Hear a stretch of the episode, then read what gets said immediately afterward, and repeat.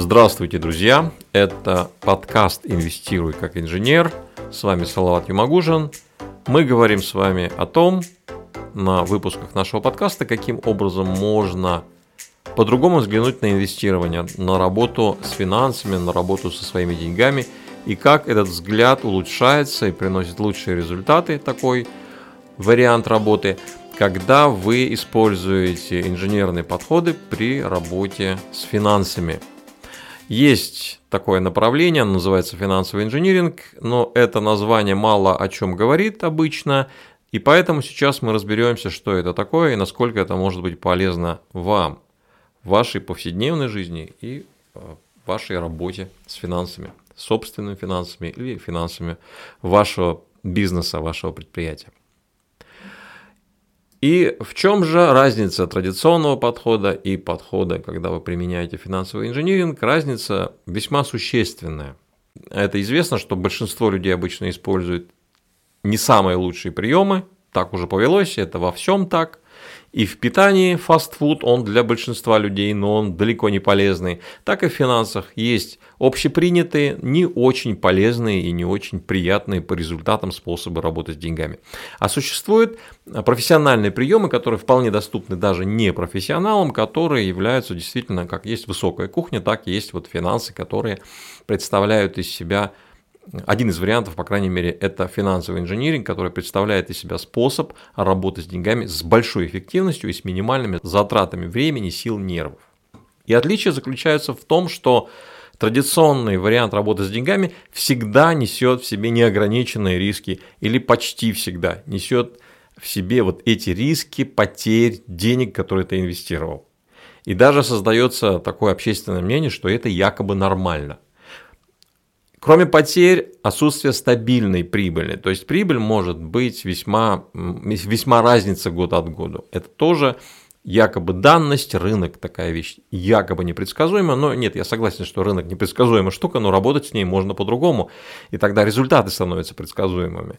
Ну и самое, наверное, печальное в традиционном способе инвестирования – это выгорание, потому что все вышеперечисленное приводит к тому, что человек теряет интерес, возникает апатия, может быть даже какие-то очень неприятные психологические последствия после того, как человек теряет огромные деньги. Это обязательно рано или поздно, у всех свое здоровье и своя выдержка, но это приводит рано или поздно к выгоранию. Так вот, есть альтернативный способ, тот вариант инвестирования, который известен не большинство, а только профессионалам, но это ограничение обусловлено просто незнанием того, что так можно, Большинство людей не знает это. И еще есть ограничение, что многие просто не хотят во что-то погружаться, они просто пришли и хотят вот нажать на волшебную кнопку и получить денег. Так не бывает. Это не значит, что тот вариант, который более эффективен, он очень сложный и придется вместо того, чтобы нажать на кнопку и получать, нажать на кнопку бабло и получать деньги, придется сильно работать. Нет, надо будет просто Э, сделать усилия над собой и по-другому взглянуть на тот же процесс инвестирования. К чему я призываю во всех своих выпусках, и сегодня тоже хочу с вами об этом поговорить. А, и давайте, прежде чем я перейду к конкретному повествованию, как из первого варианта вот этого общепринятого перейти к второму варианту, давайте а, все-таки раскрою, в чем э, суть и в чем прелесть второго варианта инвестирования, то есть того профессионального варианта, который я использую уже более 11 лет. Первое достоинство, на мой взгляд, это то, что там нет убытков, нет просадок, которые надо потом годами восстанавливать. Просадки счета, об этом я, наверное, отдельно даже выпуск хочу сделать, и это важно, потому что если ты просел на 50% в своем счете, тебе надо заработать 100%, чтобы вернуться хотя бы на исходный уровень средств, которые у тебя были до просадки. Не буду углубляться, но это очень большая проблема просадки, на которую просто люди недостаточно внимательно смотрят и не понимают, насколько это Э, большая проблема и как важно от нее избавиться. А избавиться можно только тем способом инвестирования, который априори не несет в себе рисков. Так вот, есть приемы, которые позволяют хеджировать риски, то есть убирать их полностью. Как бы странно это ни казалось большинству, это легко достаточно делается. Второе – это ежегодная прибыль. То есть это прибыль, которая может быть год от года разной, но она все-таки более или менее стабильная и предсказуемая. И сделает совершенно предсказуемы и ваши расходы, которые вы планируете на тот или иной год. И третье, наверное, не менее важное, чем два предыдущих пункта, это минимальные затраты времени и нервов. Потому как затраты времени, ну, время – это один из основных ресурсов, который ни за какие деньги не купишь, собственно, и поэтому, если ты тратишь на свою какую-то деятельность по зарабатыванию денег все свое время, это априори неправильный подход, потому что ты платишь более дорогим ресурсом за ресурс, который в принципе можно восстановить, я имею в виду деньги. Времени не вернешь. И поэтому минимальные затраты времени и нервов, здоровье такой же невосполнимый ресурс, а, это важный пункт, может быть, даже его нужно было поставить на первое место. Так вот, есть два варианта. И выбираем мы сами. Никто, у нас нет каст, как в Индии, да, то есть неприкасаемые там и брахманы.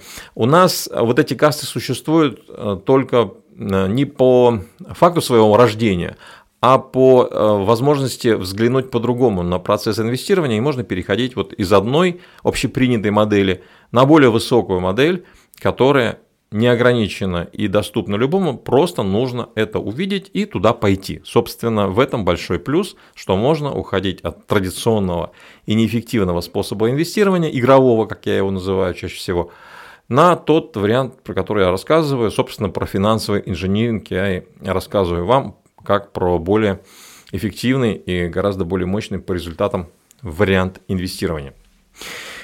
Итак, давайте посмотрим, в чем же неприятность вот этого традиционного подхода, про который я сказал в самом начале. Дело в том, что если мы что-то покупаем, неважно, на рынке или вне рынка, на бирже, может быть, просто на базаре мы что-то покупаем, то эта покупка может вырасти в цене, а может упасть. Если мы берем что-то, чтобы в последующем предполагаем продать, то нам хочется взять то, что сейчас стоит дешево, а потом, когда мы его купим, начнет расти в цене, и мы подороже это продадим. То есть перед нами стоит дилемма. И эта дилемма, самая печальная, заключается в том, что она не исчезает даже после покупки. Если вы купили что-либо, и это что-либо выросло в цене, у вас опять же возникает вопрос, и он сидит у вас в голове, в голове как гвоздь, а что же делать дальше? Выросло в цене, может быть, продать, забрать прибыль, радоваться. Или, может быть, не надо этого делать, говорит ваша вторая половина. Может быть, цена пойдет дальше вверх, и я еще больше заработаю. То есть вы находитесь в тех же самых качелях неопределенности, которые были и до покупки. Если же произошло неприятное, вы, допустим, купили, цена выросла, и вы не расстались со своей покупкой, и цена развернулась и упала ниже той цены, по которой вы брали, у вас, на вас нахлынет еще больше эмоций, потому что Одна ваша часть будет корить вас за то, что вы не продали с прибылью и теперь ушли в минус, а другая будет говорить, нет, давай переждем, пока цена вырастет, и мы вернем потерянное. То есть вот это состояние раздвоенности, это самое ужасное, что может быть, и тем это страшнее, чем больше у вас денег вот в эту сделку вложено тем больше вот эти потрясения нервные, по-другому их не назовешь, которые на самом деле вас просто изматывают и приводят к выгоранию, о котором я говорил. Самое удивительное, я сейчас рассказываю о том, чем я занимался 12 лет. То есть первые 12 лет своей практики, с нулевых до 12 года, я, собственно, так и работал. Но удивительно то, что я в принципе слышал, просто не обращал внимания на то, что существует статистика, по которой 90% участников рынка, которые используют игровую модель инвестирования, а это, собственно, почти все, за исключением небольшой части профессионалов, так вот, из этой огромной армии людей 90% теряют деньги стабильно. И только 10% эти деньги зарабатывают. То есть статистика однозначно говорит в пользу того, что не нужно так заниматься. И единственное, что удерживает людей в этой области, на мой взгляд, ну не единственное, я уже сказал, две причины. Во-первых, люди не знают, что можно по-другому, что можно не быть вот в этой вот невыгодной априори 90 на 10, что вы заработаете, что там находиться, смысл какой там пребывать. А, и люди просто не знают, что можно по-другому. А вторая причина, почему люди продолжают это делать, несмотря на такую страшную статистику, то, что лень что-то новое пытаться понять, изучить и куда-то пойти по-новому, по нестандартному и непривычному что-то сделать. Может быть, за этим стоит страх, не знаю, я не психолог, но тем не менее это удивительно, 90% теряют деньги, но продолжают делать то, что чаще всего забирает деньги. Так вот, не буду рассказывать детально, как это происходило у меня, покажу только три вешки, три шага, которые позволили мне вот из этого болота вылезти, и которые, если вы внимательно и честно ответите на три вопроса, которые я сейчас вам назову, пройдете эти три пункта вместе со мной, то вы тоже поймете, что в принципе стоит обратить внимание на финансовый инжиниринг и отказаться от старого традиционного и неэффективного подхода при работе со своими деньгами. Итак, мы с вами поняли, что если мы заходим в рынок, мы всегда находимся в такой нервной неопределенности купить, не купить, продать, не продать, в плюс я пойду, в минус пойду. Это первое. Второе, мы с вами понимаем, что 90% при этом теряют деньги. Соответственно, через какое-то время, обычно это вот у меня это произошло, когда я уже полностью выиграл, я понимал, что ну все, ну так больше продолжаться не может. И тогда ты задаешь себе вопрос, а могу ли я вообще в принципе знать, куда пойдет рынок?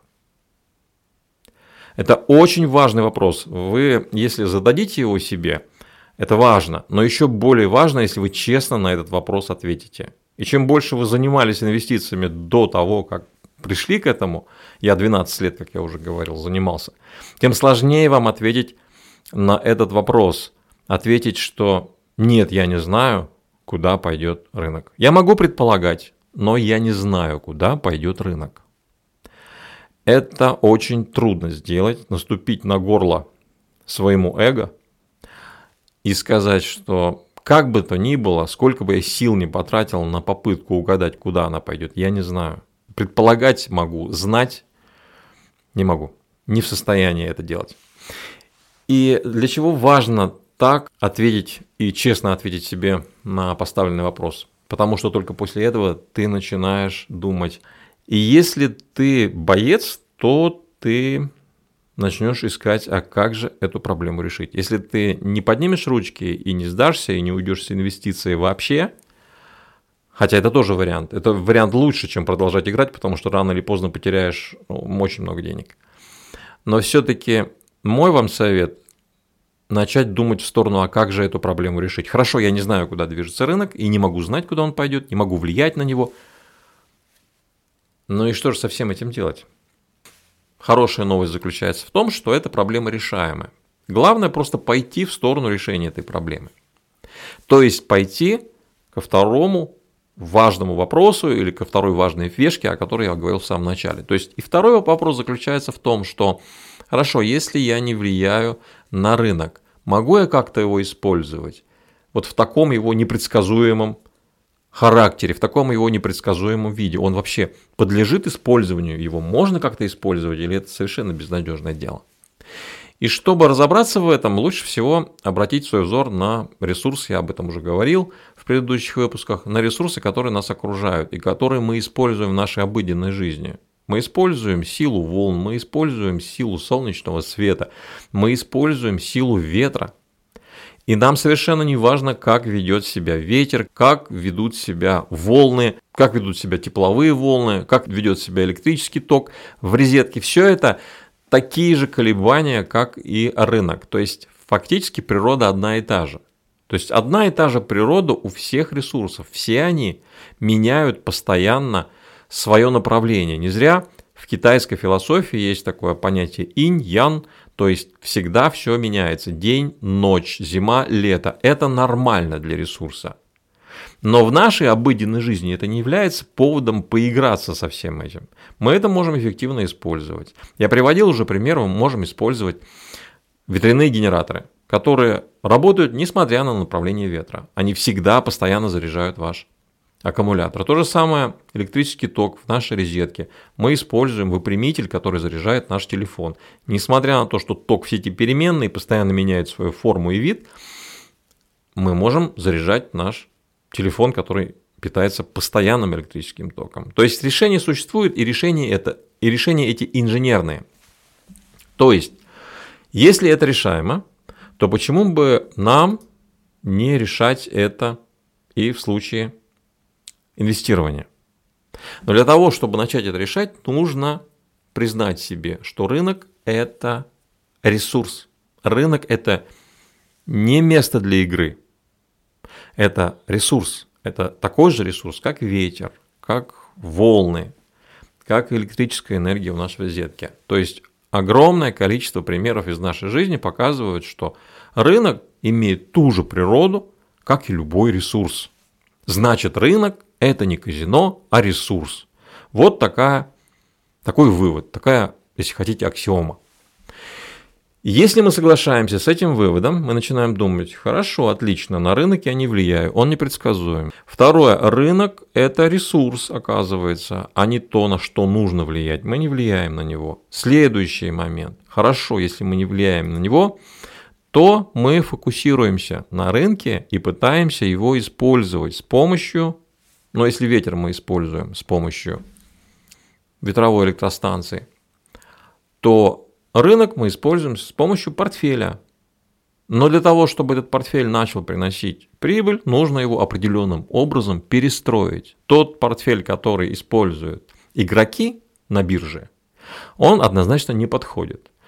Но хорошая новость заключается в том, что этот не подходящий для стабильного получения прибыли портфель игровой можно поменять на тот, который приносит прибыль и в случае роста, и в случае снижения цены на рынке. То есть точно так же, как и генератор, как выпрямитель, про который я говорил. Все они работают по одному и тому же принципу, и портфель, про который я рассказываю, который использует финансовый инженеринг для получения постоянной ежегодной прибыли, и исключение убытков как таковых, это, по сути дела, одни и те же инженерные приемы. Даже инструменты, по сути дела, одинаковые. Почему? Потому что в финансах Поверьте мне, если в технике существуют инструменты и механизмы и элементы, которые позволяют этот инженерный прием, это инженерное решение реализовать, то в финансах, поверьте мне, в денежной сфере такие инструменты тоже есть. В частности, опционы. И правильное их сочетание с другими финансовыми инструментами как раз и дают вам тот же самый ветрогенератор, который постоянно приносит доход. То есть, что я хотел сегодня до вас донести? Я не буду подробно останавливаться на всех этих позициях. Первый пункт, что рынок – это ресурс, я раскрывал это в предыдущем выпуске. А вот все три я вам сегодня просто хочу обозначить такими крупными мазками. И повторю их для вас сейчас. Если вы пройдете через три этих позиции, то вы поймете, что подход, который применяет финансовый инженеринг, он кардинально эффективней, нежели тот, который навязывается нам для того, чтобы мы играли и делали деньги для других. Итак, первый шаг. Я признаю, что я не знаю, куда пойдет рынок. Исходя из этого, начинаю искать, что же делать дальше, и прихожу к выводу, шаг номер два, что рынок – это ресурс. Это ресурс, а не казино. Это ресурс, который можно использовать. И третий шаг, я фокусируюсь на не на рынке, на который я не могу повлиять, а на портфеле, на который я тотально могу повлиять и изменить свой портфель таким образом, чтобы он превратился в подобие ветряного генератора и постоянно ежегодно, несмотря на кризис, подъем, любое движение рынка приносило бы мне выгоду. Все так на самом деле просто. И если вот эта вот трехходовая история у вас в голове как-то отложится – то уже детализировать ее и превратить в конкретные действия, это уже следующий шаг, который, в принципе, гораздо легче будет реализовываться, если вы будете понимать вообще вот эту концепцию. Я эту концепцию постарался прям очень сжато и очень сфокусированно вам подать. То есть три шага. Рынок – это то, на что мы не можем влиять. Рынок – это ресурс. Фокусируемся на том, что может использовать вот этот ресурс, то есть на портфеле. Все просто. Если вам интересно более детально, может быть, вам вы визуалы больше будет и понятнее видеть это в виде слайдов, по ссылке под этим выпуском вы можете перейти посмотреть это в других форматах, в видеоформате. Можете подписаться на мои социальные сети, подписывайтесь на подкаст «Инвестируй как инженер», предлагайте друзьям – Дальше мы будем разбирать более подробно, как это реализуется на практике. До скорой встречи!